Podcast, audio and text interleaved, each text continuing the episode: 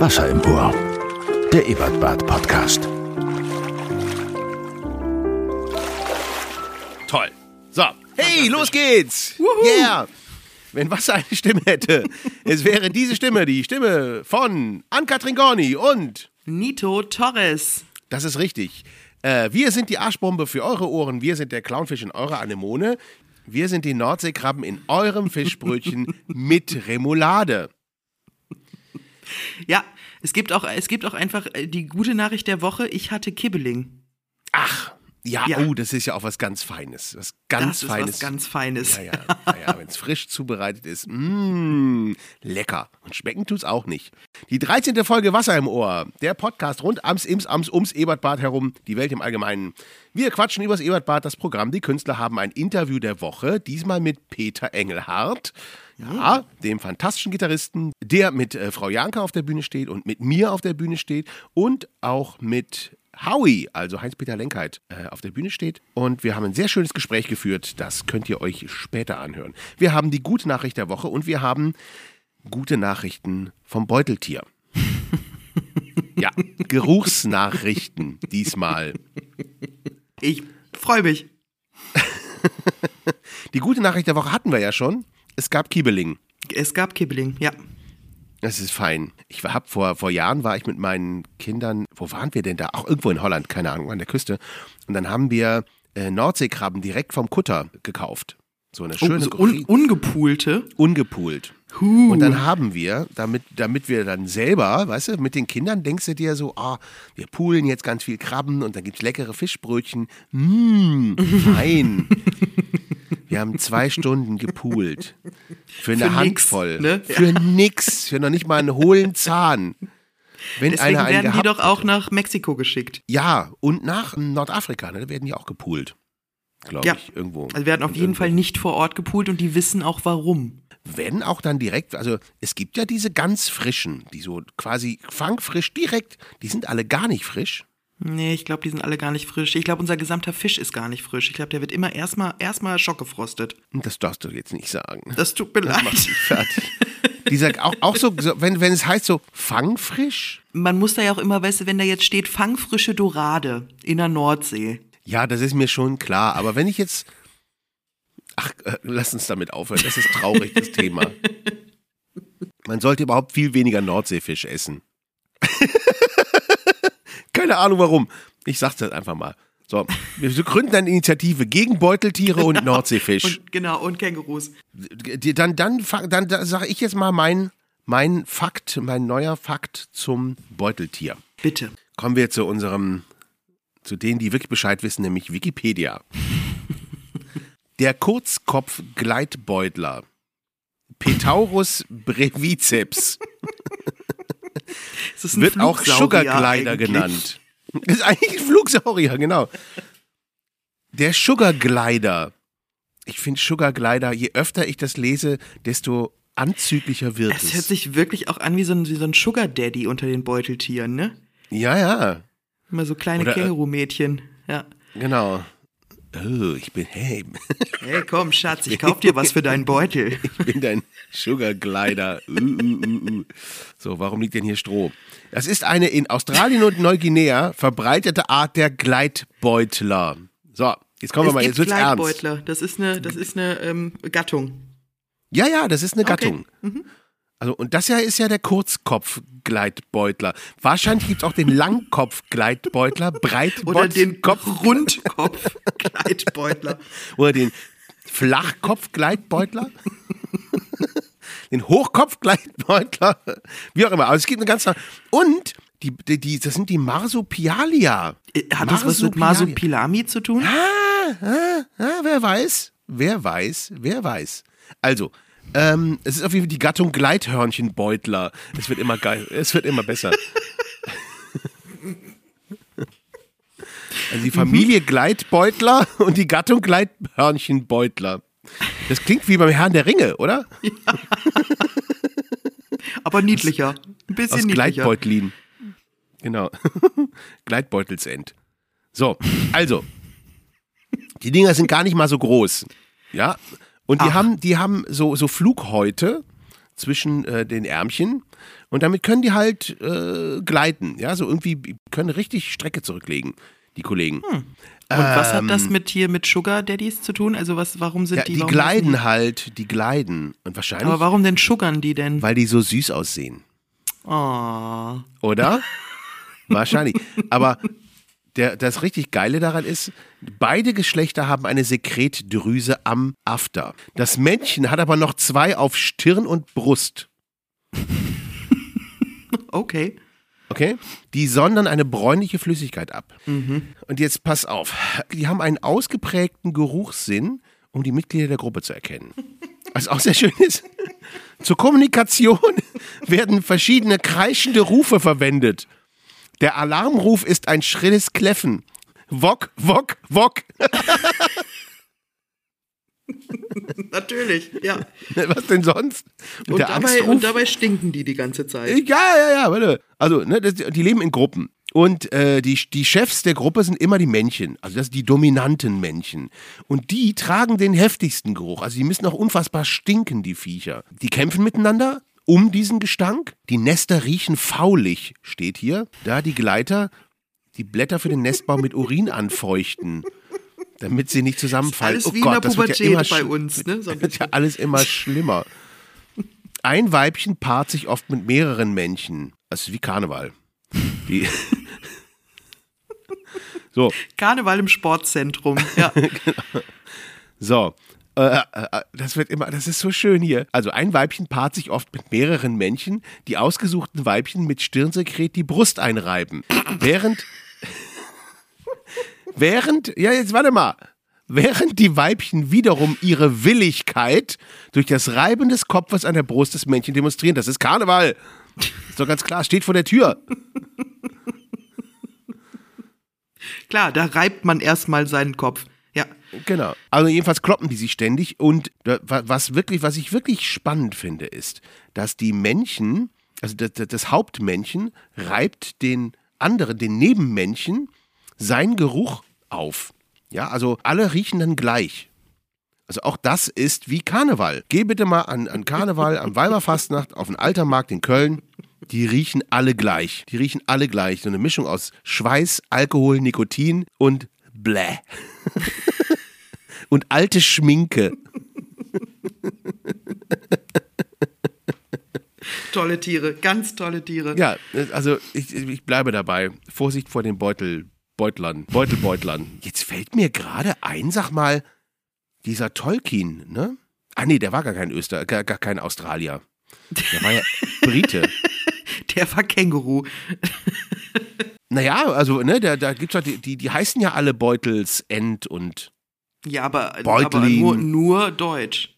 Baggins. ja, äh, ja, ja, Baggins. Ah, okay, du hast recht, das hat damit nichts zu tun. Ich glaube nicht, dass das Beuteltier auf Englisch Bag Animal heißt. Glaube ich nicht.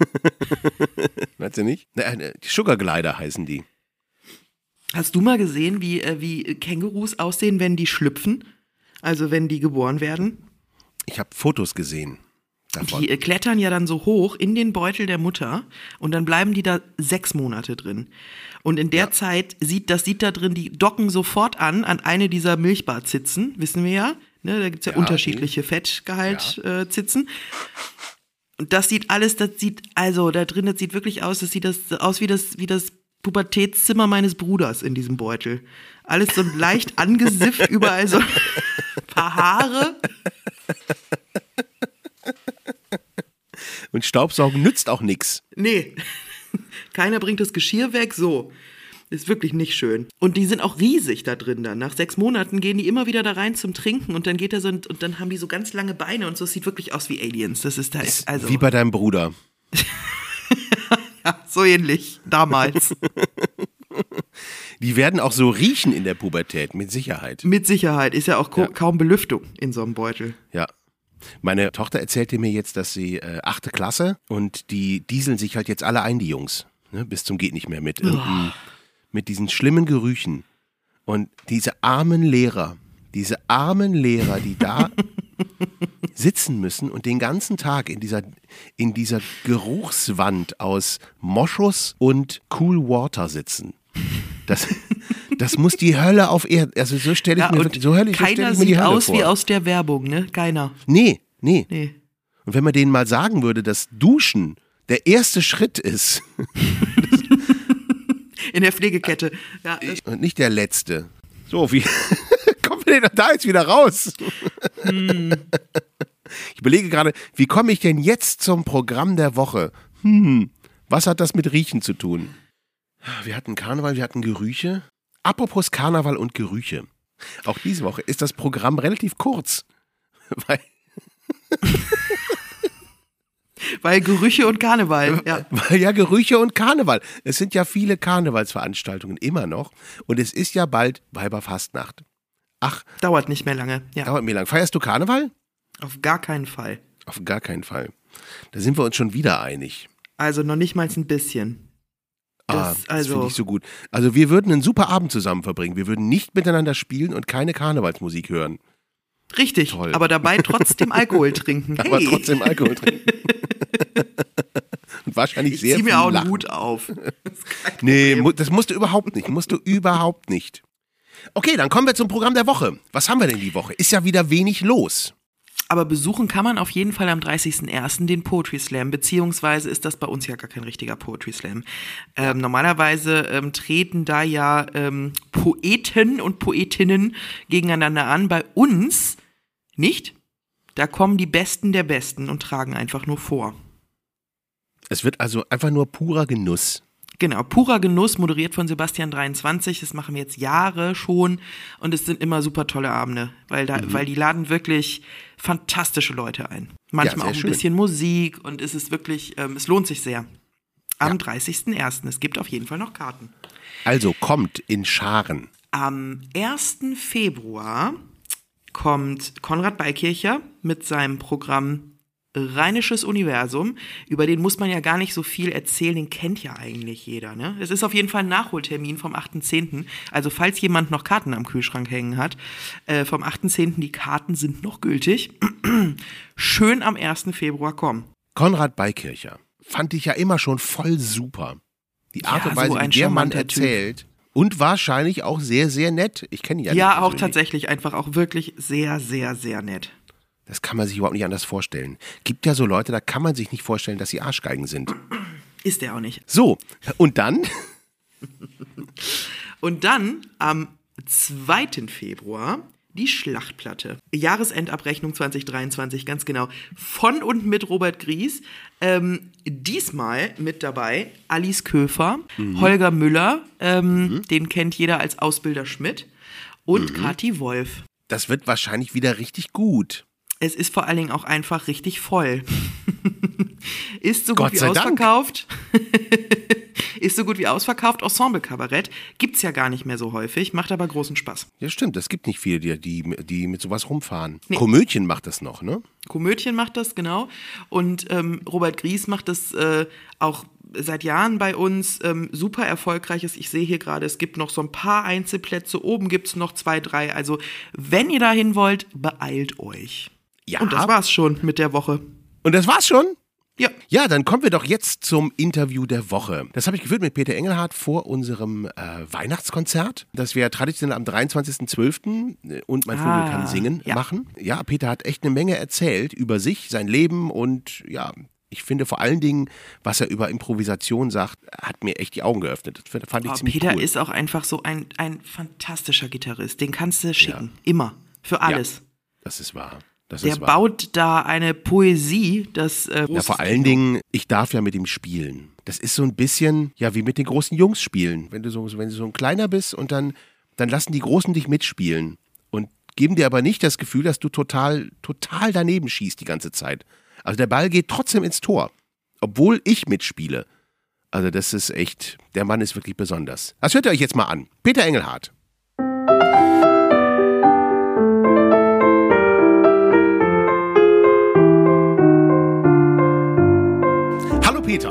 Hallo Nito. Hallo, ich freue mich sehr, dass wir uns äh, die Zeit nehmen können zwischen den Jahren. Wie war dein Weihnachten? Ja, sehr schön. Doch, wirklich äh, schön Familie gesehen. Äh, wir waren bei meiner Schwester in Hamburg oben, also in der Nähe von Hamburg. Und äh, wunderbar. Ich habe mir ja eine Gitarre geschenkt zu Weihnachten. Ja, ich hab's gesehen. Ich habe die Bilder gesehen. Und Was hast du dir geschenkt? ich habe mir selber ein paar Schuhe geschenkt. Ah, Aber die standen nicht und dann, dann und ich habe in der Tat äh, noch ein paar Schuhe gekriegt. Also ich bin jetzt der Schuhkönig. Der Schuhkönig von Quasi. Duisburg. Schuhkönig aus Duisburg-Homberg. Bist du ein Duisburger? äh, ja, eigentlich schon. Ich wohne ewig lang in Duisburg schon. Ich bin eigentlich Mörser, sag ich jetzt mal. Da bin ich aufgewachsen. Also ich habe den Sprung über Also den eigentlich, Rhein bist, ich eigentlich geschafft. bist du ein Niederrheiner. ich bin Niederrheiner und genau genommen gebürtiger Westfale. ich lebe ja in Westfalen. In Du Bottrop lebst, ist ja lebst in Westfalen. Westfalen, also so Bottrop ist- südliches natürlich, ne? Aber Ja. Hm. Weiß nicht, was schöner ist. Ich habe auf deiner Homepage gelesen, Peter Engelhardt kann ohne großes Risiko als der beste Rockgitarrist Deutschland deutschen Geblüts angesehen werden. Oder alleine deutschen Geblüts ist schon wieder. Fand ich in rauschhafter Hingabe lässt Engelhardt in den drangvollen Melodiebögen sozusagen den Schneidbrenner singen, hält es schließlich in aller Normalität nicht mehr aus, negiert den Grundrhythmus und wirft in seiner Rage mit bedrohlichen Akkordbrocken um sich. Genau so erlebe ich dich auf der Bühne. vor allen Dingen das Wort Rage, ne? Das ist äh, ganz, ganz wichtig, ein wichtiges Stichwort dabei. Oder Akkord Schneidbrenner auch. Genau. Wie schaffst du es, äh, trotz solcher, äh, ähm, solchen Lobes, mir als mittelmäßigem Akkordsklaven nicht das Gefühl zu geben, dass ich ein totaler Loser bin? Okay, pass auf, dann ha lass uns bei dem Wort Rage nochmal einhaken. äh, ich habe mir schon gedacht, dass, ich habe mir schon gedacht, dass du sowas ähnliches fragst. Äh, das ist ja natürlich jetzt eine Frage, da kann man ja, kann man ja viel drauf antworten oder lang drauf antworten. Ähm, aber es ist in der Tat so, mir macht das, mir macht das Spaß. Äh, mir macht es Spaß, sowas zu machen, was wir jetzt so in den letzten Jahren hier zusammen machen. Also mir macht das wahnsinnig Spaß, muss ich sagen. Und ich habe das eigentlich ähm, ja auch erst in den letzten, keine Ahnung, vielleicht 15 Jahren äh, entdeckt, so dass es irgendwie auch für mich eine, äh, eine Form äh, von Befriedigung in der Musik gibt, die jetzt nicht mit äh, Schneidbrenner und Rage und Akkordbrocken zu tun hat, sondern einfach äh, Musik machen für eine grundlegend schöne Idee ähm, und einfach äh, Freude verbreiten. So, das kann man äh, mit Rage äh, und, und äh, Schneidbrenner auch. Äh, das ähm, einfach eine andere Facette derselben Freude vielleicht, aber ähm, ich habe also ich habe da letztendlich einfach äh, Freude dran. Sonst würde ich das wahrscheinlich auch nicht so häufig machen wollen, denke ich mal irgendwie. Also mir macht es wahnsinnig Spaß. Wir haben ja 2011 dieses Beatles-Projekt gegründet und seitdem alle Songs gespielt, was äh, jemals auf einem Album war. Also du kommst ja gerne mit einer Arrangement-Idee in den Probenraum. Ist das, entsteht das oder, oder musst du dir das irgendwie erarbeiten? die entsteht eigentlich erstmal grundsätzlich so spontan in dem Moment. Man kann das dann ausarbeiten, aber ich glaube, der Moment, das ist auch zu Hause nicht anders, wenn ich jetzt selber an, an irgendwelchen Dingen arbeite. Äh, der Moment ist erstmal einfach so, äh, man spielt irgendwas oder hat vielleicht eine Idee, äh, das will ich jetzt gleich spielen, äh, ein Beatles-Song zum Beispiel, und dann fängt man an zu spielen und irgendwie, keine Ahnung, spielt halt A-Moll, E-Moll und dann denkst du, ach, warum nicht vielleicht auch C äh, äh, anstatt A-Moll oder sonst irgendwas zum Beispiel. Also es passiert Also ich komme ja dann über E-Moll meistens nicht hinaus. E-Moll ist auch ein schöner Akkord, den kann man also schön, äh, Ja, der ist ein gut, ziemlich man den guter so beide Akkordbrocken. und ähm, eigentlich, eigentlich generell passiert das erstmal so. Und ich glaube, so dieses Ausarbeiten ist so immer so der zweite Schritt. Äh, Ich vermute mal, dass das für viele Leute gilt, auch die eben Musik schreiben. Ich schreibe ja selber auch Stücke oder arrangiere äh, Stücke oder so. Und ähm, eigentlich ist es erstmal, es fällt einem irgendwas ein, bang. So, und dann muss man halt irgendwie gucken, dass man das festhält. Das ist so der Punkt. Und das Ausarbeiten kommt dann vielleicht als, als, zweiter, als zweiter Schritt eben so. Ne? Also heute tatsächlich, ich habe tatsächlich heute im Wohnzimmer gestanden, äh, weil ich auf ein Paket gewartet habe. Äh, und äh, wenn ich oben bin in meinem Musikzimmer, du kennst ja unser Haus, höre ich die Stelle natürlich nicht irgendwie und dann da unten rumgeklimpert und zack, äh, die Idee gehabt für ein Stück, äh, schnell Handy rausgeholt, irgendwie aufgenommen, was ich da gespielt habe. Äh, so passiert das total oft. Also du machst irgendwas, äh, dann spielst du irgendwie ein paar Dinge und dann denkst du, oh, das könnte irgendwie ganz nett sein. Erweiterst du dein Repertoire bewusst? also, we weißt du, was ich meine? Ähm, Meinst du, meinst du als, als Spieler? Ja, dass du sagst, ich gehe jetzt mal in die Richtung, um zu gucken, ob ich da auch zu Hause sein kann. Ja, Und ja, neue Ideen zu sammeln. Schon, auf jeden Fall. Aber ähm, ja doch, also wenn, dann ist das ja, schon eine Entscheidung, erstmal so zu sagen, okay, ich probiere jetzt mal was aus, was ich noch nie gemacht habe oder so. Oder höre mir Musik an, die ich vielleicht gar nicht unbedingt immer sonst höre, weil ich irgendwo das mal aufgeschnappt habe und denke, oh, spannend irgendwie so und beschäftige mich so ein bisschen damit. Also das ist schon, das ist schon dann, dann manchmal eine Entscheidung irgendwie. Keine Ahnung. Aber äh, passiert natürlich auch, du läufst äh, irgendwo rum, hörst Musik oder bist auf einem Konzert, weil du vielleicht jemanden besuchst irgendwie und hörst dann irgendwie eine Band, die du gar nicht kennst und äh, vielleicht mu Musikrichtung, wo du überhaupt nicht so, so eine Berührung hattest mit bisher zum Beispiel, kann total super sein. Also manch, vielleicht wäre das sogar gut, das öfter mal zu machen irgendwie. Das ist so ein bisschen so ein Ding, äh, das kennt, kennst du wahrscheinlich auch. Also man fährt nicht dauernd, wenn man selber viel spielt, fährt man jetzt nicht irgendwie Ja, in jeder freien Minute irgendwo hin und hört sich was an. Äh, Was verständlich ist, aber auch wirklich schade ist, weil man, es entgeht einem wahrscheinlich wirklich vieles irgendwie so. Ja, ja, Und, unbedingt. Die Dinge, die jetzt nicht überall zu sehen sind, die sind vielleicht sogar die spannendsten irgendwie so. Also die man, also die jetzt nicht dauernd äh, bei YouTube irgendwie mit vielen Klicks irgendwie sofort oben auf der Liste stehen, sondern die, die, die musst du dir dann wirklich suchen, so äh, unbekannte Dinge gezielt irgendwie. Und dann, es ergeht ja schon mal äh, bestimmt einiges, könnte ich mir vorstellen. Was super spannend ist. Äh, wenn du sowas mal zu hören kriegst, ne? Die hat man ja mit zehn das erste Mal eine Gitarre in die Hand gedrückt. So steht das ja in deiner Vita. Mhm. Was hast du zuerst gehört? Ach, ja, also ich glaube, Warst du Typ, 10, ich leg diese 11, Platte also, auf und fange an, das zu dudeln? Nee, das war noch nicht so in dem in, zu der Zeit. Also eigentlich wollte ich Klavier lernen ursprünglich. Das wäre eigentlich mein Trauminstrument gewesen. Ich äh, es ist immer noch, äh, bin ja irgendwie auch so im Herzen immer noch Jazzmusiker. Weiß nicht, wenn ich jetzt Herbie Hancock äh, höre zum Beispiel, also diese, diese harmonischen Möglichkeiten irgendwie auf einem Flügel, also mit zehn Fingern eben, also äh, und wirklich sehr, sehr vielen Tönen. Äh, Du kannst viele Töne gleichzeitig spielen. Das ist ein sehr perkussiver Approach, also viel, viel mehr am Percussion spielen irgendwie als Gitarre zum Beispiel, was, was irgendwie so ein bisschen auf zwei Hände verteilt wird, dann diese sehr unterschiedliche Dinge tun.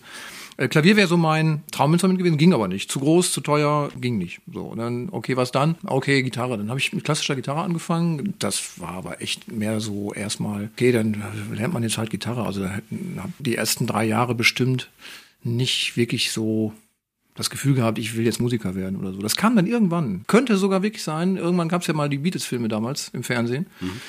Das wird Ende der 70er dann gewesen sein in meinem Fall. Und ähm, da habe ich dann äh, vielleicht gedacht, könnte geil sein. Irgendwie. Und habe dann da so, äh, ich, ich weiß noch eine Situation, da habe ich auch im Bett gesessen, äh, Gitarre so in der Hand gehabt und gespielt, aber gar nicht Gitarre gespielt, sondern nur so getan, als ob und so Ding, Ding, Ding, also so quasi das Gitarrespielen gesungen, so für mich, weil ich äh, gar nicht konnte, was ich da hätte spielen wollen. Meine Mutter kam dann rein und ah, so ein Schreck. Aber das war so ein Moment, wo ich so dachte, ah, okay, das wäre schön, wenn man das könnte. Das war vielleicht, das fällt mir jetzt gerade spontan ein, vielleicht war das so ein Moment, wo, wo das so seinen Anfang nahm irgendwie. Und wie alt ich da war, weiß ich jetzt nicht mehr. Ich vermute mal so 13 wahrscheinlich oder sowas. Und dann habe ich irgendwann mit 14 von meinem damaligen Gitarrenlehrer äh, meine erste E-Gitarre gekriegt. Das war tatsächlich eine echte Fender Stratocaster, die er sich, wie er sagte, damals in einem Anfall von Wahnsinn gekauft hat, weil er irgendwie so ein Les Paul-Spieler war. Und die hatte ich dann. Und als ich die hatte, habe ich tatsächlich angefangen, richtig zu üben. Irgendwie vorher nicht. Also so klassische Gitarre, das war alles sehr, ja. Also äh, Klassenvorspiel war für mich immer eine Katastrophe. Irgendwie so. Der Peter spielt jetzt gleich mal ein bisschen lauter und ein bisschen richtiger, waren dann so Statements, die man also hörte. Irgendwie so. Das ist natürlich äh, dann völlig naheliegend, dass man dann den Weg als Musiker einschlägt, wenn man dann sowas irgendwie zu hören kriegt. Nee, aber äh, habe ich total gehasst damals. War furchtbar irgendwie. Äh, und klassische Gitarre habe ich dann auch ganz lange null Beziehung zu gehabt. Und jetzt vielleicht so in den letzten zehn Jahren, wenn ich mal sowas höre, äh, dann kann ich das richtig toll finden. Irgendwie so. Also finde ich jetzt, mittlerweile finde ich das super irgendwie, aber ähm, bin halt kein Klassiker. Also richtig spielen kann ich sowas nicht. Kann allenfalls simulieren für bestimmte Situationen. Du, da, da, daraus besteht mein ganzes Leben.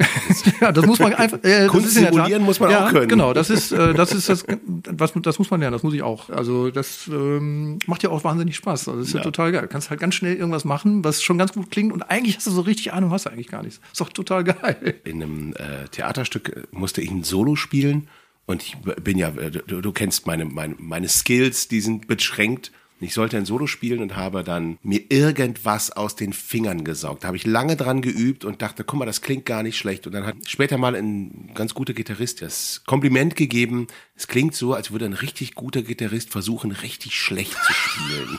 Das ist richtig schwer. Das ist richtig schwer. Richtig schwer. Nett irgendwie. Also ich habe nicht gehört, aber ich kann mir das sehr gut vorstellen. Aber ich finde eigentlich gar nicht, äh, also ich kenne dich ja ähm, ganz lange jetzt eben halt, äh, da wir ja eben ewig schon zusammen auf der Bühne eben auch Gitarre spielen. So. Und was du richtig geil kannst, finde ich, ist einfach Chuck. Chuck, zwei und vier, einfach eine fette Backbeat, äh, Rhythmusgitarre und das ist wirklich, das ist so John Lennon-mäßig eigentlich. John Lennon sagt er selber auch, hat, oder hat auch mal gesagt, ja, so George, der kann ja so richtig irgendwie, aber ich kann halt so, dass es richtig abgeht. Ich mache dann nur irgendwie Bang Bang und aber das richtig irgendwie. Das machst du auch.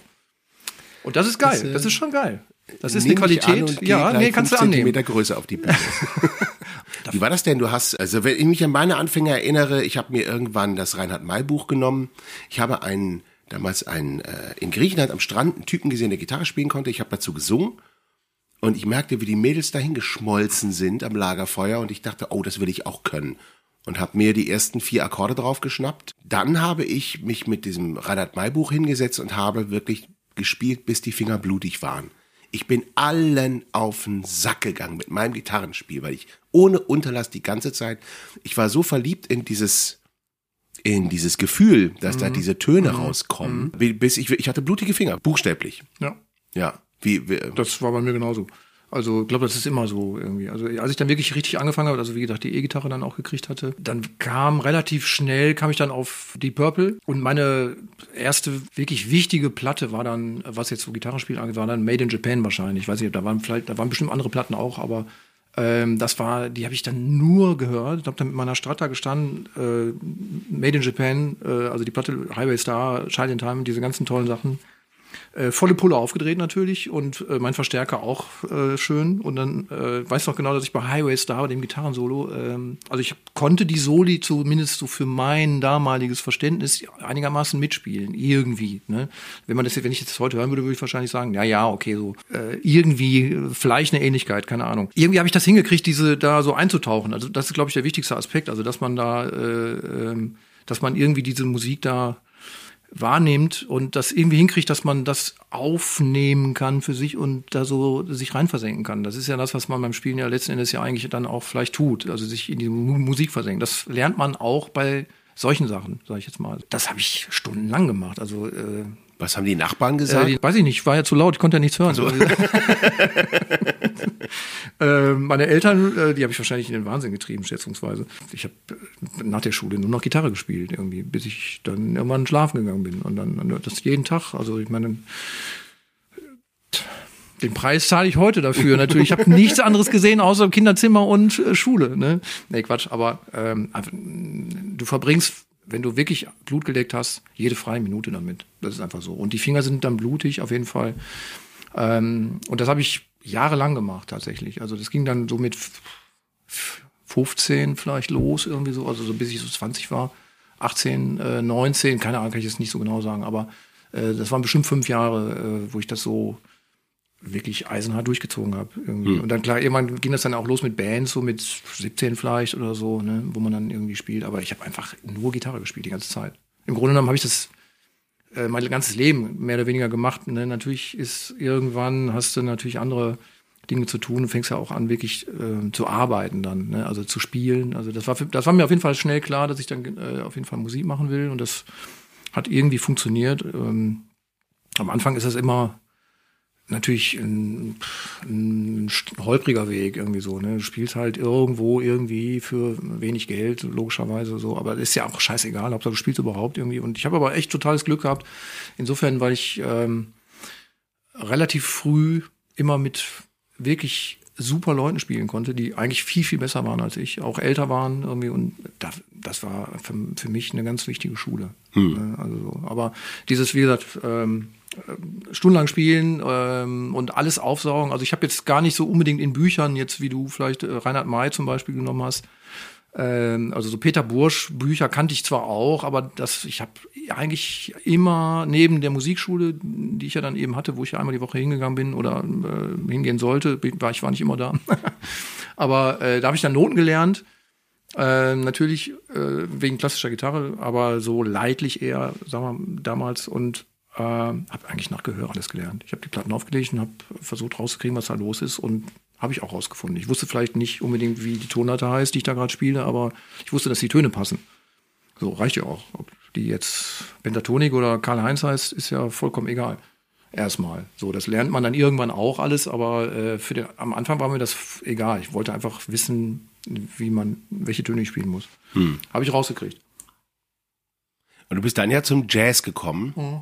Bist du von der Schule direkt nach Arnheim oder? Nee, ich habe nach der Schule bin ich eigentlich erstmal zur Bundeswehr gegangen, weil ich äh, das verweigern, weil eigentlich wollte ich nicht so wie alle Leute, wie alle Leute, die ich äh, kannte. Aber ähm, ich habe es dann einfach immer vor mir hergeschoben, weil ich ja keine Zeit hatte. Ich musste ja dauernd Gitarre spielen.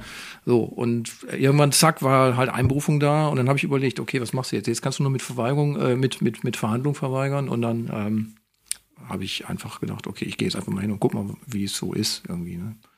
Und pff, ich bin da irgendwie zurechtgekommen auf jeden Fall und war auch echt eine Erfahrung auf jeden Fall. Erste Nacht, in der du also in der Kaserne liegst mit lauter fremden Leuten in einem Zimmer irgendwie. Das kann ich mir gar nicht vorstellen. Ja, ja, ja, nicht, äh, konnten sich so einige, konnte ich mir eigentlich auch nicht vorstellen. Aber es war irgendwie, ähm, es war echt okay für mich irgendwie so. Und jetzt, das hat jetzt ja nichts mit meiner Gesinnung, was irgendwie äh, ja. mein, mein Lebens, wie soll man, meine Lebensauffassung bezüglich Gewalt und solchen Geschichten, äh, äh, was ja, vielleicht das aber doch, dass das geprägt hat, kann ja sein.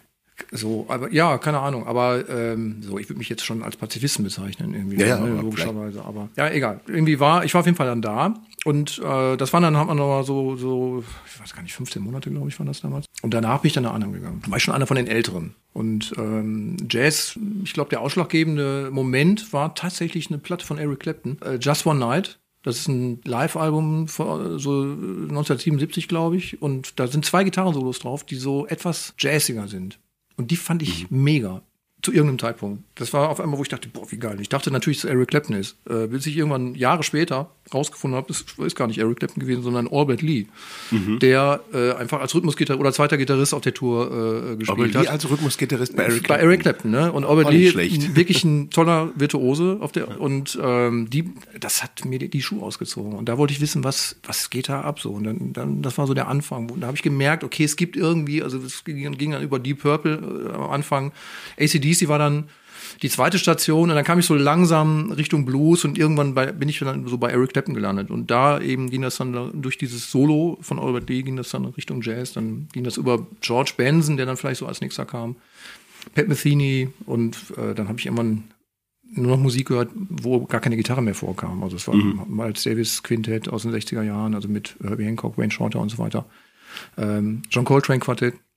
Das war dann so ab Anfang 20 bis 30 eigentlich die fast ausschließliche Musik, die ich gehört habe. Die anderen Sachen, die hatte ich irgendwie alle dann so in, inhaliert, sage ich mal so. Die hatte ich irgendwie drin in mir, aber äh, ab diesem Zeitpunkt hat mich dann nur noch das interessiert. So, da mhm. gab es auch keine Gitarre, was wieder ganz praktisch war, weil ich natürlich immer noch genau das Gleiche gemacht habe, sobald ich irgendwie äh, keine Probe oder kein Konzert oder keine andere Verpflichtung hatte, habe ich natürlich zu Hause Gitarre gespielt zu irgendwelchen Platten. Ich habe immer zu Platten gespielt. Das war für mich so die wichtigste das wichtigste Lerninstrument damals so. Ne? Und weil da keine Gitarre war, konnte ich halt einfach natürlich wie ein Verrückter dazu spielen die ganze Zeit. Was eine ganz Also du hast ganz deine, gute eigene, dein, deine eigene Stimme zu den ich das, Aufnahmen dazu. Ja, versucht natürlich so. Ne? Und habe versucht zu verstehen, was abgeht oft bei dieser Musik, was ja nur in Ansätzen ja dann äh, möglich war, so, ne? weil ähm, ich ja eigentlich wirklich noch so ganz am Anfang mich ja auch befunden habe. Ich hatte, hatte zwar eine Vorstellung, wie die Musik klingen soll, aber ja einfach nur wenige Jahre mich erst damit beschäftigt. So, und das sind ja einfach Leute, die, ähm, naja, also über einen unendlichen Kosmos an Ideen und äh, Repertoire irgendwie äh, verfügen, was, was diese Sprache äh, Jazz angeht. So. Mhm. Aber das war eine echt sehr, sehr ähm, wertvolle Schule einfach so. Also, weil du wirklich, dadurch, dass du das permanent hörst, dann einfach irgendwann das total äh, in dir drin hast, wie das klingen soll. Und irgendwann habe ich dann angefangen, das tatsächlich alles theoretisch auch im Nachhinein quasi, also eigentlich, wenn man so will, so rückwärts, mhm. äh, das alles nochmal gelernt irgendwie so. Aber da ich wusste, wie es klingen soll, war das, war dann die, das ging dann ganz schnell. Das hat dann immer nur Klick, Klick gemacht, dann wusste ich, ah, alles klar, das ist das, das, das, das, das, das, das. Aber aus dir ist ja dann doch kein Jazzmusiker geworden. Du bist ja dann im, ja, was warst denn du dann? Ja, ich Gebrauchs- war schon Jazzmusiker. Ich habe ja schon äh, viel Jazz gespielt, auch zu der Zeit. Die nächste Station, die mir jetzt bekannt so, ist, ja. ist natürlich Birth Control. Ja, ja. Äh, warst du ja lange Zeit mit einer Genau. Rockband unterwegs. Ja, also hat sich für mich nicht ausgeschlossen. Das ist aber generell so ein bisschen meine Sichtweise ähm, auf Musik. Also ich bin in der Tat so gesehen kein Jazzmusiker geworden, weil ich das nie Weil du Geld damit verdient hast. äh, genau, also Geld damit habe ich äh, nicht wirklich verdient. Äh, das, äh, so Leute wie Till Brünner, das sind, das sind, es gibt wirklich nur Ja. sehr, sehr wenig. Das ist echt eine Ausnahme, muss man einfach sagen. In Deutschland ist das echt, glaube ich, auch damals wirklich schwer gewesen und es ist auch nicht einfacher geworden, es ist eher noch schwerer geworden. Ich habe dann zwar ausschließlich erstmal diese Musik gehört in den 20ern, dann kam aber irgendwann tatsächlich Birth Control. Ich kannte den Keyboarder damals, den Xaver Fischer. Äh, Mit dem habe ich ein Jazz-Trio gehabt. Der ist irgendwann da eingestiegen. Der war noch blutjung damals. Und äh, irgendwann ist der Gitarrist, der damals da gespielt hatte, ist dann ausgestiegen und dann haben sie einen neuen gesucht und der hat mich vorgeschlagen. Ja, und dann äh, gab es eine Audition mit ein paar Leuten irgendwie und dann, ich habe den Gig dann gekriegt und äh, bin dann eigentlich wieder back to the roots. So habe ich das wirklich aufgefasst. Also ich habe dann irgendwie angefangen halt so über Deep Purple, äh, über, über Eric Clapton bin ich dann zum Jazz gekommen und das war dann so ein ganz großer Kreis und das Schöne für mich äh, heute ist eigentlich, dass ich eigentlich all diese Einflüsse, und da waren ja auch noch ein paar andere Sachen noch dabei, also nicht nur jetzt Miles Davis und, und George Benson und so, sondern ich habe alle möglichen Dinge, das ist vielleicht die Frage, die du eben auch gestellt hast, ne? also hörst du dir irgendwelche Dinge bewusst an, um dein Repertoire oder um, um deinen deinen Horizont zu erweitern, also man hört sich schon viel an über die Jahre so, ne? und ähm, ich habe eigentlich immer beim Spielen dann letztlich versucht, oder ich versuche auch heute noch, im Moment zu sein, was manchmal schwer genug ist. Ich versuche mir da keine Grenzen in dem, insofern zu setzen, also so nach dem Motto, ich stehe jetzt hier äh, mit Beatles, äh, äh, Let It Be äh, zum Beispiel mit dem Album auf der Bühne. Also darf ich jetzt nur so spielen wie George Harrison oder auch nur so spielen, wie das so vielleicht in dem Kosmos üblich wäre. So, dann, es passieren dann halt oder es können dann einfach auch völlig andere Dinge passieren irgendwie so. Und das Schöne ist natürlich, wenn man dann all die verschiedenen Sachen so gemacht hat über die über die Jahre, dass man auf ein, einfach viele Dinge so zurückgreifen kann. Die fallen dir dann vielleicht in dem Moment, das ist eben wirklich nur in dem Moment auch möglich. Also das kann man vorher nicht planen. Ich, man, ich könnte jetzt hingehen und sagen, genau wie du auch, wenn du dir jetzt, wenn du dich auf die Bühne stellst, äh, kannst du dir vorher jeden Satz ausdenken, aber das machst du ja auch nicht irgendwie so. Weißt du, kommt irgendwas, wenn wir zusammen da stehen, was ich mit Gerbo, Ja, äh, dann ähm, irgendwie plötzlich bang äh, schießt dir irgendeinen Satz in den Kopf und den der kommt dann einfach und muss raus. Äh, der muss dann raus und die anderen, die mit dir da stehen, die reagieren drauf und äh, und so kommt eins zum anderen irgendwie so und das sind alles vielleicht kleine äh, Stichworte im Hinterkopf, die man gesammelt hat, dass man super auf sowas reagieren kann. Äh, Das muss man vielleicht haben, wenn, wenn man wenn man wenn ich mir jetzt vorstelle, du bist mit Comedians auf der Bühne mit verschiedenen und ihr, ihr haut also richtig äh, ordentlich euch um irgendwelche Dinge um die Ohren, also die nicht irgendwie geplant sind, da musst du auch reagieren können. Das ist, also äh, stelle ich mir vor, ist nicht so einfach. Da musst du einfach muss wirklich ein Repertoire ja, an man wirklich guten Sachen haben. Instrumentarium haben. Du musst irgendwas haben. ja. So, das Ja, ist als Spieler, als Instrumentenspieler, Musikmacher äh, Macher genau das Gleiche. Also wenn jetzt äh, irgendein Pianist plötzlich irgendwelche Jazzakkorde anfängt zu spielen, wenn ich da wirklich mit umgehen will, muss ich eigentlich wissen, was ich da jetzt machen kann in dem Moment. Also das heißt, ich brauche dann auch da irgendwie ein Instrumentarium, also ein Repertoire an äh, Möglichkeiten, um adäquat darauf zu antworten. Vielleicht braucht man es auch nicht immer, keine Ahnung, man, das ist vielleicht die Sternstunden, wenn dir dann irgendwas einfällt und du hast wirklich gar keine Ahnung, was du da eigentlich tust und trotzdem ist geil. Das wäre dann vielleicht echte Improvisation, keine Ahnung. Tja, da gibt's auch nicht viele, die das, Das, die das wirklich nee, können. das ist, und es ist auch schwer, einfach, auch wenn man das kann, theoretisch, ursprünglich in dem Moment reagieren, irgendwie so mit irgendwas. Also, es, wenn du jetzt sagst, Improvisation, also es ist im Jazz ein großes Thema, es gilt aber eigentlich, glaube ich, für alle Musikrichtungen, es gilt generell für Dinge, die du spontan ähm, vielleicht entwickeln willst auf, auf der Bühne oder auch im Leben, keine Ahnung. Aber es Naja, auf der gibt so Bühne, wenn ich, wenn ich improvisieren muss, gibt es ein ge gewisses Repertoire, das man, Ja. das, das man benutzt. Das muss man irgendwie kombinieren und auf das anwenden, was einem vorgeworfen wird als, Genau. als Phrase. Aber das wird, dass da wirklich etwas entsteht, das, das, wie du sagst, so ursprünglich ist, dass es neu ist, auch für dich selbst neu. Oder zumindest sich so, ja, das, Das- ist wirklich das neu. ist selten. Das ja, ist- das ist das selten, ist selten, genau. ja. Und es ist ganz interessant, weil es ist ein Thema, womit ich mich äh, als mm, Improvisator oder als Spieler ja auch immer beschäftige natürlich. Wie schaffe ich das, immer inspiriert zu sein, frisch zu sein? Das ist schwer. Das ist vielleicht die schwerste Aufgabe, die man, die man als, als Musiker hat. Du musst dann dein Handwerkszeug irgendwie lernen, musst irgendwie deine Voicings kennen und deine technischen Sachen, die du spielen willst, je nachdem, wie anspruchsvoll deine Musik klingen soll, musst du halt bestimmte Dinge lernen. Wenn du jetzt Blues spielst, musst du keine Jazz-Skalen lernen oder so. Also das kann man dann tun, aber die brauchst du eigentlich dafür nicht. Mhm. Und je nachdem, wie, wenn deine Musik sehr komplex sein soll, dann musst du halt eben auch viele Dinge lernen, die äh, so klingen.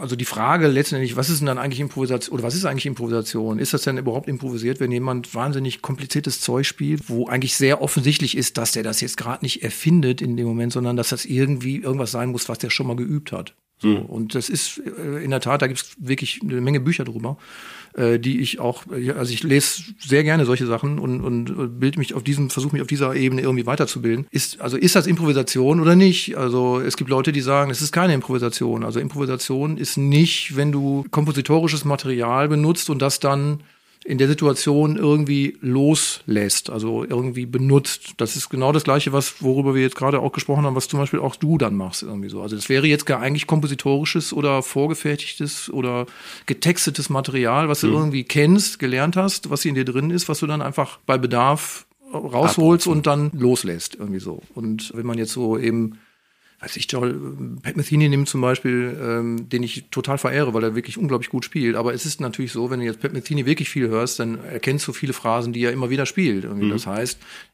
offensichtlich erfindet er die jetzt nicht jedes Mal neu, sondern die kann der einfach. Die spielt er dann eben. Aber er macht das so elegant, immer so einzigartig, dass es trotzdem improvisiert wirkt. Und das ist vielleicht eben so die Kunst. Also das, die Improvisation ist dann vielleicht eher das spontane Zusammenstellen von kompositorischen Ideen, die du immer wieder neu kombinierst und im Moment mit der richtigen Temperatur eben halt auch spielst. Und es fühlt sich in dem Moment total frisch und richtig an und es kann nur das sein, gefühlt für alle. Aber trotzdem ist es gar nicht erfunden in dem Moment, sondern ist es eigentlich eine Phrase, die er vielleicht zehn Jahre vorher Aber es äh, ist im Endeffekt ja hat. bei der bei bei der äh, Schauspiel oder oder auf sagen wir mal äh, Kleinkunst Improvisation ist es eigentlich dasselbe ist dasselbe Prinzip. Ist dasselbe Prinzip. Ist dasselbe genau. Prinzip. Ja, ja. Wir kommen dann jetzt weiter zum Theater Oberhausen. Für mich das ist da, wo ich dich das erste Mal getroffen mm, habe, genau. Theater Oberhausen. Das erste Mal habe ich euch gesehen bei der Polizeirevue. Das war, das war mein Einstieg damals auch das, tatsächlich. In diese war Welt. Das, da, kam, da kam ich ans Theater nach Oberhausen und dachte, oh, das will ich machen. Das fand ich so ja. toll. Ging mir war, ähnlich. Das war wirklich toll. Ja. Ich dachte wirklich, das war, so kann Theater sein. Ja. Da warst du dann ja eigentlich Gebrauchsmusiker. Genau. genau. Ne? Ein äh, Begriff, der jetzt so relativ neu für mich da erfunden wurde. als Gebrauchsmusiker. Und es trifft es ganz gut eigentlich. Und es hat auch gar keinen Beigeschmack oder so. Also das könnte man ja jetzt irgendwie so oder so wahrnehmen, aber es ist einfach tatsächlich, jetzt trifft es schon, weil, äh, und darum geht's ja. Ich meine, das soll man ja gebrauchen können, was man da tut. Irgendwie. Also das hat ja, sonst hat es ja keinen. Sinn. Also das trifft es eigentlich wirklich gut, weil man versucht, das Und wärst tun, du nicht so ein fantastischer Gebrauchsmusiker, bräuchte man dich ja gar nicht. ja, eben, Könnte dann ja würde ich ja nur da zu Hause sitzen und immer noch zu, zu Eric Clapton Platten spielen. Irgendwie. Genau, richtig. Ne? Ganz ja. genau. Das ist das Ding irgendwie. Aber mit dem Theater, das ist halt genau, das war, ging mir einfach ähnlich. Also das war meine, meine erste Produktion in, im, im Theater Oberhausen. 95 ging das los. Das war einfach völlig abgefahren. Die Leute waren einfach irgendwie super drauf. Und ähm, ich weiß noch, die Proben da oben in dem Musikzimmer. Äh, mhm. Ich habe nur gedacht, geil, wo bist du hier gelandet? Die sind alle völlig durchgeknallt, super und äh, super nett irgendwie. Und das, dann gab es dann irgendwann die erste Show.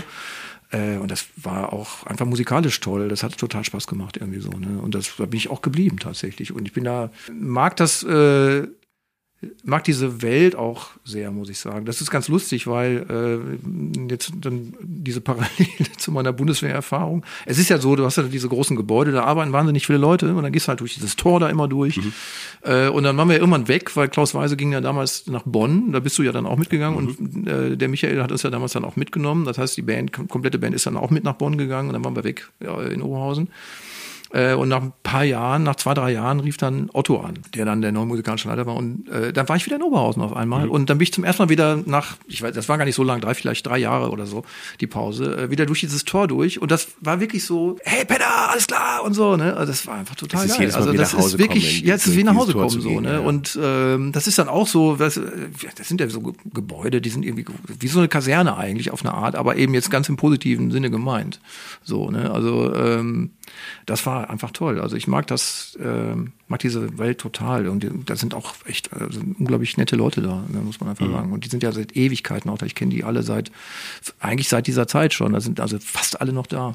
Ja. Äh, die damals auch schon da waren irgendwie. Das ist schon irre. So, zusammen alt geworden quasi. Oder älter geworden. oder Älter, so. nicht älter. So weit nee, sind alt wir sind wir noch nicht. Nee, So weit sind Fühl wir noch nicht, auch. Peter. Fühl mich auch Äh, so. Und jetzt bist du ja sogar als äh, nicht nicht nur hier, dann ja auch drüben als Darsteller, also drüben heißt im Stadttheater Darsteller. Mhm. Ja, in ähm, Anführungsstrichen. naja, komm. Aber, also genau, schon. aber es ist schon jetzt, ich Ist es habe da als- immer mehr Verantwortung. Ja, genau, das stimmt. hier durftest du. Hm, damit habe ich angefangen. Mit, hm, genau, ist gar nicht so äh, gar nicht so einfach gewesen, als ich dann zum ersten Mal wieder hm, nur machen durfte. Ja, ich Äh, erinnere mich noch, wie, ja, genau. wie äh, Andrea, deine Frau, gesagt hat, äh, dass du bist mit ihr üben gegangen. Ja, hm, bis genau. sie gesagt das, hat, jetzt hm, reicht kannst ja, hm, kannst ja dann auch äh, doch, ne, also sehr, kann ja sehr verschiedene Schattierungen haben. Genau. Irgendwie. Da kann man doch mehr reinlegen, als man denkt. wie Jazz. Ja, ein bisschen wie Jazz, genau. Du bist der Murmler des Jazz im Murmler. Ebertbad. Der Murmler des Jazz. Dann hatten wir ja Howie Ja. als nächstes hier. Und Aber sich erstmal ja schon erstmal ein völlig anderes Medium. Völlig anderes Medium. sich so. mitzuteilen als über die. Genau, genau. Musik. Genau. Und ähm, das äh, war, war dann irgendwie ganz ähm, interessant zu sehen für mich, dass das irgendwie funktioniert. Howie ist irgendwie einfach wirklich, macht auch in meiner HP, kennst du ja auch lange schon irgendwie so. Äh, Ist der lustigste Mensch, einfach den ich kenne. Unfassbar, wirklich. Und wir verstehen uns super, haben wirklich totalen Spaß miteinander. Und Mhm. ähm, also von daher, alle Erfahrungen, die man sammelt, die fließen ja immer in alles ein. Also von daher Mhm. bedingt sich das alles sowieso immer gegenseitig irgendwie. Also alle, und ich möchte keine von den Erfahrungen missen. Also die haben alle äh, letztendlich machen die mich ja zu dem, was ich bin, irgendwie als Musiker. Und als Mensch ist es dasselbe. Und das spielt ja da, äh, beeinflusst sich ja auch gegenseitig. Also ich habe die Hände jetzt so überkreuzt. ja, das, was ich als Mensch lerne, äh, das mh, drückt sich auch in meiner Musik aus irgendwie. Und du kommst, das ist auch ein ganz geiler Satz, den ich mal gelesen habe in einem für mich wichtigsten Buch über Musik von Mick Goodrick. Äh, Ganz toller äh, Gitarrist. Ja, die Probleme, die du als Mensch irgendwie hast, äh, oder die Grenzen, die du als Person, als Seele äh, einfach hast, das sind auch die letzten Endes die Grenzen, die du irgendwie als Musiker oder als Künstler hast irgendwo. Also entwickelst du dich da weiter, entwickelst dich auf der anderen Ebene auch weiter. So, und so bedingt sich das, also das heißt, Sinn. ja, es ergibt total, Sinn. Sinn, Also äh, das sind oft Sachen, manchmal merkt man, dass man irgendwas anders tut als vorher. Nach einer Weile, weil man vielleicht äh, bestimmte Dinge erlebt hat in seinem Leben, irgendwie das, das mm, kommt oft auf Zeit versetzt irgendwie so. Und dann stellst du fest, oh, ich mache irgendwie das anders als vor einem Jahr oder so. Und dann kann man das vielleicht sogar verorten, wo man dann denkt, ja, hm, okay, ich habe vielleicht irgendwie das und das irgendwie verstanden. Und äh, deswegen kann man plötzlich in bestimmten künstlerischen Situationen auch anders agieren, was dann einen einfach weiterbringt. So, ne? Bitte, Oder- die Zeit rennt. ja, ich muss rüber. Zum, du musst ja rüber. Ich muss rüber. Oh, zum ich muss sofort rüber. Und zu allem. Genau. Äh, ich danke dir. Das war sehr Herzen. schön. Vielen Dank. Sehr und, gerne. Ähm, ja, dann sehen wir uns demnächst Wir bei Howie. bei Howie. hier Genau. Und was auch immer wir dann wieder miteinander aushacken. Das werden wir tun. Und freue mich jetzt schon drauf. Danke dir. Alles klar. Tschüss. Gerne.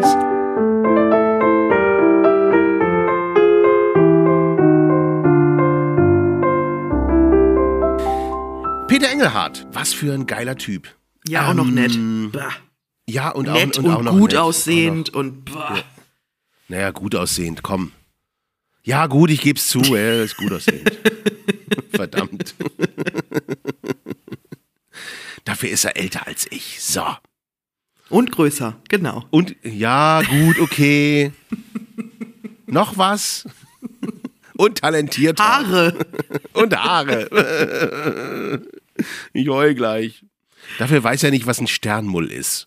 Das stimmt. Das glaube ich auch nicht. Das weiß der auch nicht. Bestimmt weiß er das nicht. Bestimmt weiß er das nicht. Oh, ja, die Korrekturen. Ich muss Korrekturen machen. Ganz wichtig. Ich habe ja falsche Dinge behauptet. Ach, Und zwar, ganz wichtig. Also ich, ich, ich nehme manche Dinge zurück, aber im Grunde genommen habe ich recht gehabt. Fängt mal an mit. Erstens, Eichhörnchen sind keine Ratten. ja, Mann. Oh, Die ge- danke. Die gehören aber zur selben Familie. Ja, also Eichhörnchen, Ratten, Mäuse jeglicher Art. Das, Das ist sind also, doch einfach nur Nagetiere. es ist dieselbe Familie. Im Endeffekt ist das nur die, nur der gut aussehende Part der Familie. Aber trotzdem, Eichhörnchen sind keine Ratten, das ist wichtig. Für mich ist das wichtig. Eichhörnchen sind keine Ratten, Eichhörnchen sind die Besserverdiener unter den Die attraktiven besser die attraktiven Besserverdiener unter den Nagetieren. So, das ist das eine. Das nächste, ich habe gesagt, dass Dachse im Englischen Badger und nicht Butcher heißen oder Butcher. Ah. Ja, guck, aber doch so ähnlich. Badge und äh, wird- halt mit äh, B-A-D-G geschrieben. Oh. okay, doch nicht so ähnlich. Also schon, schon ein bisschen anders. So. Gefährliches das- Halbwissen. Aber ganz, ganz wichtig ist natürlich der Sternmull. Der Sternmull ist nicht das einzige Tier, das unter Wasser riechen kann. Der Sternmull ist das einzige Säugetier, das unter Wasser Warte mal. riechen kann. Das heißt, Delfine können nicht unter Wasser riechen. Nein. Offensichtlich nicht, weil sonst wäre ja nicht der Sternmull das einzige Tier, das unter Wasser, Säugetier, das unter Wasser riechen kann. Hm. Ich glaube, Delfine, Delfine, die müssen ja auch nicht unter Wasser riechen, weil Ja. die haben ja auch so Spaß.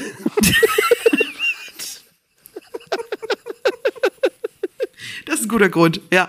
Oder? Ja, guck mal, die können ja super gucken. Delfine können ja super gucken. Die brauchen keine Ohren. Du meinst immer, es muss immer nur Äh, einen Sinn, man Nasen. braucht immer nur einen Sinn unter Wasser. Ja, guck mal, die können hören, die können hören und, und, äh, und gucken. Und ein Sternmull kann nur riechen. Der, der, der ist ja, der ist ja wie so eine Maulwurf-Ding, das aber hauptsächlich riechen kann, äh, also auch unter Wasser. Warum der unter Wasser riechen kann? Ich habe keine Ahnung, weil der hat ja keine, keine Kiemen. Der kann ja Der nicht wohnt unter doch auch Wasser. gar nicht im Wasser. Ja, aber er kann es. Das ist Da so möchte ich, manchmal möchte ich wirklich wie so Forscher da sitzen. Warte mal, also was ich gerne wissen würde. so ein Ja, Sternmull. ich, ich stelle mich ja dann vor, ich stelle mir ja dann vor allen Dingen vor, wer kommt denn auf die Idee, einem Tier eine, eine Fähigkeit zu geben, die es überhaupt nicht anwenden kann? naja, wer kommt auf die Idee, so einen Sternmull erstmal unter Wasser zu drücken, um dann zu testen, ob der riechen kann? Ein Känguru wahrscheinlich. Wahrscheinlich ein Känguru, genau. Kängurus sind alles schuld. Da haben wir es wieder. Da schließt sich der Kreis. Fiese Beuteltiere. Der arme Sternmull in dieser Befragung. Oh Gott, naja. Wo waren Sie gestern Abend? Alles hier Ähm, ähm, ähm, ich weiß nicht, ich weiß nicht, ich habe irgendwas gerochen. Und dann wird er so unter Wasser getunkt. Riechst du immer noch was? Ja, Aber sind das leid. alles Nasen? Diese, diese, diese sternförmigen Mopeds, sind das alles einzelne Nasen? Ich habe keine Ahnung. Meinst du, der hat acht Nasen? Ja. Und jede kann sich so einzeln dran. In bewegen. der nächsten Folge. In der nächsten Folge die acht Nasen des Sternmulls. Schalten Sie auch nächste Woche wieder ein, wenn Sie Ann-Kathrin sagen hören wollen, kann der mit den Mopeds auch riechen?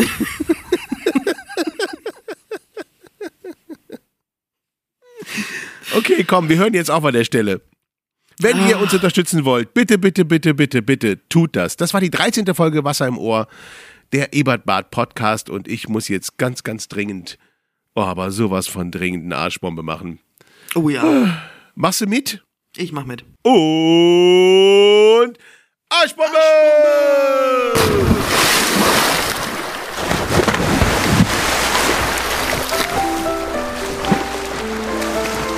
Wasser im Ohr. Der Ebertbad Podcast.